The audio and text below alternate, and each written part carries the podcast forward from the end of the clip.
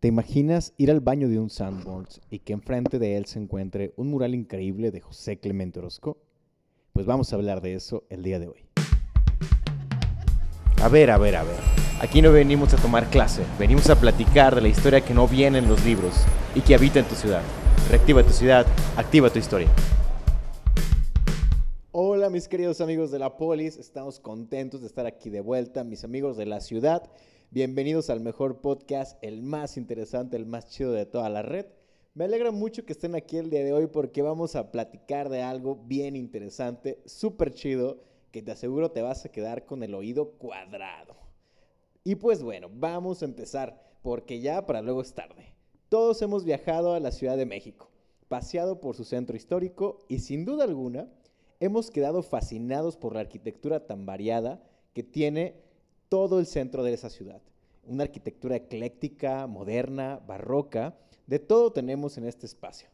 Pero agárrense que les voy a contar uno de los secretos a voces más interesantes que oculta uno de sus edificios.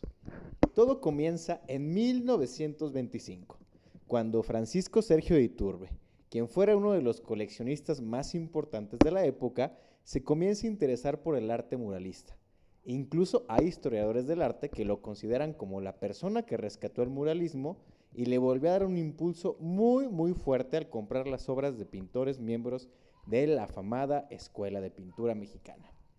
Aquí es donde se conocen y se acercan José Clemente Orozco y él, para quien le va a pintar una de sus casas del centro. Esta casa le fue heredada por su madre, y la verdad es que fue muy peleada por sus hermanos, pues consideraban que el coleccionista no debía tenerla. Es más, nada más y nada menos que la famosa y famosísima, mil veces retratada, instagramable, denominada como la Casa de los Azulejos, la cual se encuentra a unos cuantos pasos de la Torre Latinoamericana, específicamente en la avenida Madero número 4. Iturbe fue un gran admirador de Clemente Orozco, pues gran cantidad de su colección está conformada por la obra de este grandioso muralista, tanto que casi podríamos decir que por un tiempo fue su mecenas.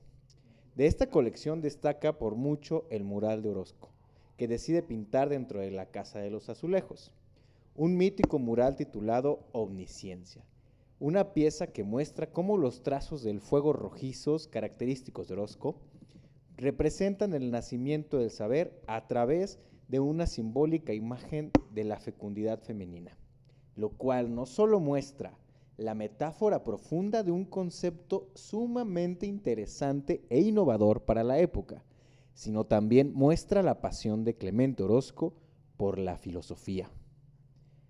Y bueno, te estarás preguntando qué es la omnisciencia o por qué le llamó así a este mural.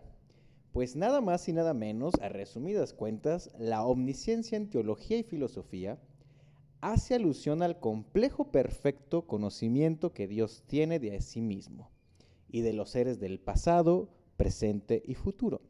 Es decir, sin mucho rollo, es la capacidad de saber todo de todo.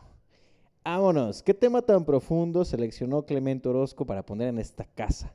Y claro, una vez que conocemos esto, ya es más fácil reconocer todos los elementos que se representaron ahí, que son las tres posibilidades simbólicas del conocimiento, la introspección, la fuerza y la belleza.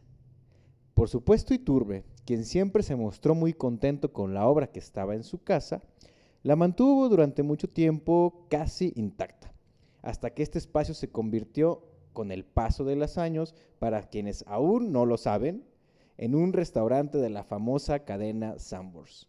Un lugar que tú puedes visitar y tomarte un café con toda la tranquilidad del mundo dentro de esta mítica casa.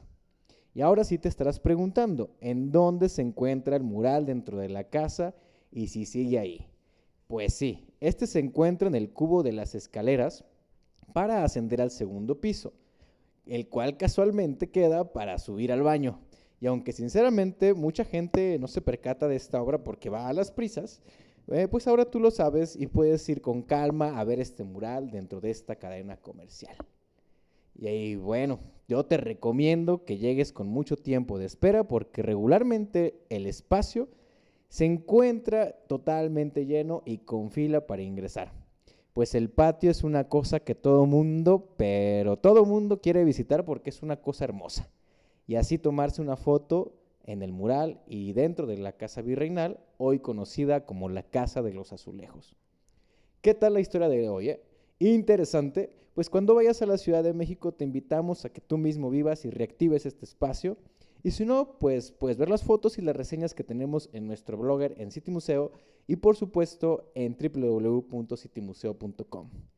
Y pues hasta aquí llegamos, amigos. No se olviden de compartir y seguir el podcast, darnos mucho amor en las redes sociales de City Museo, recomendarnos y lo más importante, compartir y reactivar las historias de tu ciudad con quien más confianza tengas. Hasta la próxima City Historia.